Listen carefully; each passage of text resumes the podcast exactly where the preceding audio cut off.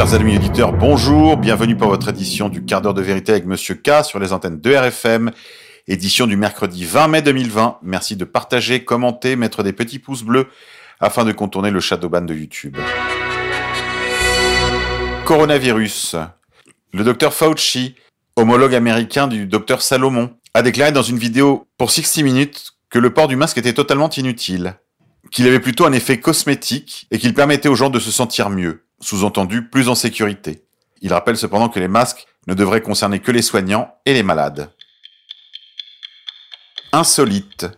Le docteur personnel de Donald Trump, le docteur Bornstein, ressemble presque comme un sosie au docteur Raoult. C'est vraiment très étrange. Je vous laisse faire votre recherche et dites-moi ce que vous en pensez dans les commentaires.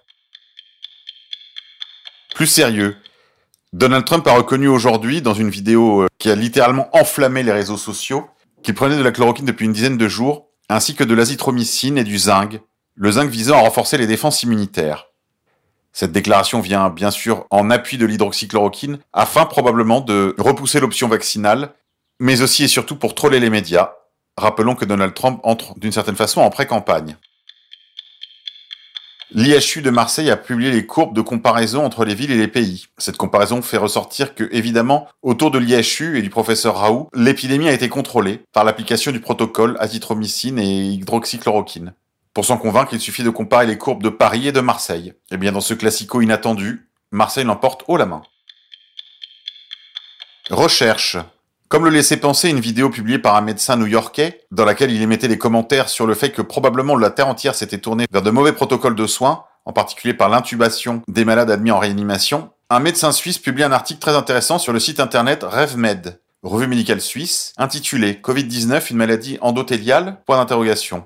Pourquoi les atteintes cardiovasculaires émergent-elles rapidement comme des complications sérieuses de l'atteinte au Covid-19 Et surtout, pourquoi ces atteintes semblent-elles atteindre de manière disproportionnée les patients ayant une comorbidité vasculaire, diabète et HTA par exemple? Les auteurs rappellent le rôle des récepteurs de l'angiotensine dans la pathogénèse de l'infection en servant de porte d'entrée dans les cellules. Ces récepteurs sont ubiquitaires et présents en particulier sur les cellules endothéliales.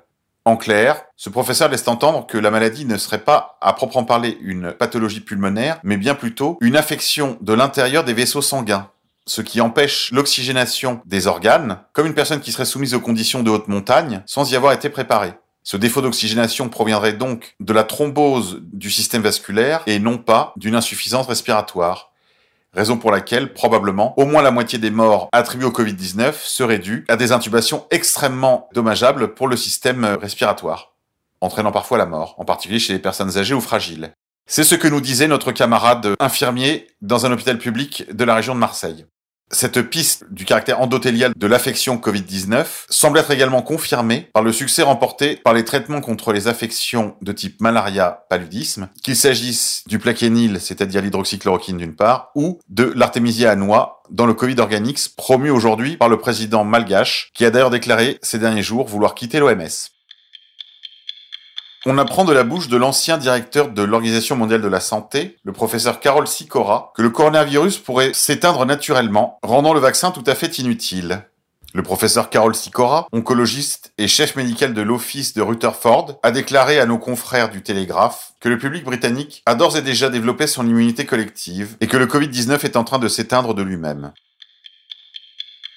Résistance. La vidéo d'Alain Soral intitulée Couillonavirus, la suite, a d'ores et déjà dépassé les 800 000 vues sur YouTube. Et cela, malgré les interdits empêchant sa publication sur les réseaux sociaux tels que Facebook, et un relatif shadowban de cette vidéo qui n'est pas suggéré dans les tendances YouTube. Beau succès de cette vidéo qui est d'ores et déjà traduite en anglais par nos confrères du pôle traduction d'égalité et réconciliation, et mise en ligne sur une nouvelle chaîne, ERTV International. Objectif 1 million, à partager sans modération. International. En Israël, tout est fait pour empêcher la Cour pénale internationale d'ouvrir une enquête pour crimes de guerre. C'est l'une des priorités du gouvernement. Il s'agit d'une menace stratégique pour Israël. C'est en tout cas ce qu'a déclaré le Premier ministre israélien Benjamin Netanyahou dimanche, alors que pèse la menace d'une ouverture éventuelle d'une enquête contre Israël pour crimes de guerre par la Cour pénale internationale. Benjamin Netanyahou a assuré que les efforts visant à empêcher une telle enquête étaient l'une des priorités du nouveau gouvernement d'union, dont les 34 ministres ont prêté serment en fin d'après-midi dimanche devant la Knesset. Lors de la première réunion du cabinet, quelques minutes après la prestation de serment de Benjamin Netanyahou, ce dernier a déclaré que l'intention de la haie d'ouvrir une enquête pour crimes de guerre présumés commis en Cisjordanie dans la bande de Gaza et à Jérusalem-Est serait l'un des cinq dossiers principaux à l'ordre du jour dans les semaines et les mois à venir. Le 30 avril dernier, la procureure de la Cour pénale internationale, Fatou Bensouda, a réitéré sa position selon laquelle la Palestine est un État, dans le sens où elle peut transférer la juridiction pénale sur son territoire à la haie. C'est une évolution inquiétante, a déclaré Netanyahou. Il s'agit d'une menace stratégique pour l'État d'Israël, pour les soldats, pour les commandants, pour les ministres, pour les gouvernements, pour tout le monde, a-t-il affirmé.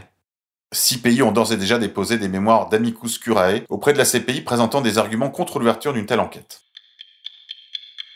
On apprend qu'un historien israélien a découvert que le chiffre de 6 millions de victimes de l'Holocauste avait été évoqué une première fois lors d'une conférence sioniste en 1944. Directeur des archives Elie Wiesel de l'Université de Boston, historien-chercheur de l'Institut de l'Holocauste de l'Université de Bar-Ilan, Joël Rappel a découvert que l'origine du sinistre chiffre de 6 millions se situe lors d'une rencontre sioniste datant de 1944 dans ce qui est devenu depuis l'État d'Israël. Pendant des années, on a cru que ce chiffre avait fait son apparition lors du tribunal de Nuremberg, principalement lors du témoignage du commandant d'Auschwitz, Rudolf Hoss. Ce chiffre de 6 millions avait été ensuite répété par Adolf Eichmann, qui avait été kidnappé par le Mossad et contraint de participer à un procès télévisé en 1962. Selon des documents des archives centrales sionistes, la première mention de ce chiffre de 6 millions aurait été faite lors d'une rencontre de sionistes de haut rang en Palestine le 19 juin 1944, et cela un an avant que la guerre ne prenne fin en Europe et ne permette la réalisation d'un décompte, un an avant que l'armée rouge n'entre dans Auschwitz. Je vous invite à lire cet article sur le site de nationaljustice.com. International toujours, sans pouvoir donner de plus de précision puisque les informations peinent à sortir du Rwanda de Kagame, les rumeurs les plus folles courent sur une éventuelle incarcération de James Kabarebe, ancien ministre de la Défense rwandais, ancien chef d'état-major lors de la guerre du Zaïre en 1998, et haut dignitaire de la communauté d'enseignement du FPR et de l'armée ougandaise de Museveni. Alors que le Rwanda est véritablement devenu un trou noir pour la liberté d'informer comme pour les libertés publiques, il nous est impossible de confirmer ou d'infirmer ces rumeurs. Nous voulions cependant les porter à votre connaissance. C'est tout pour aujourd'hui mes Ignenzi, je vous dis à demain.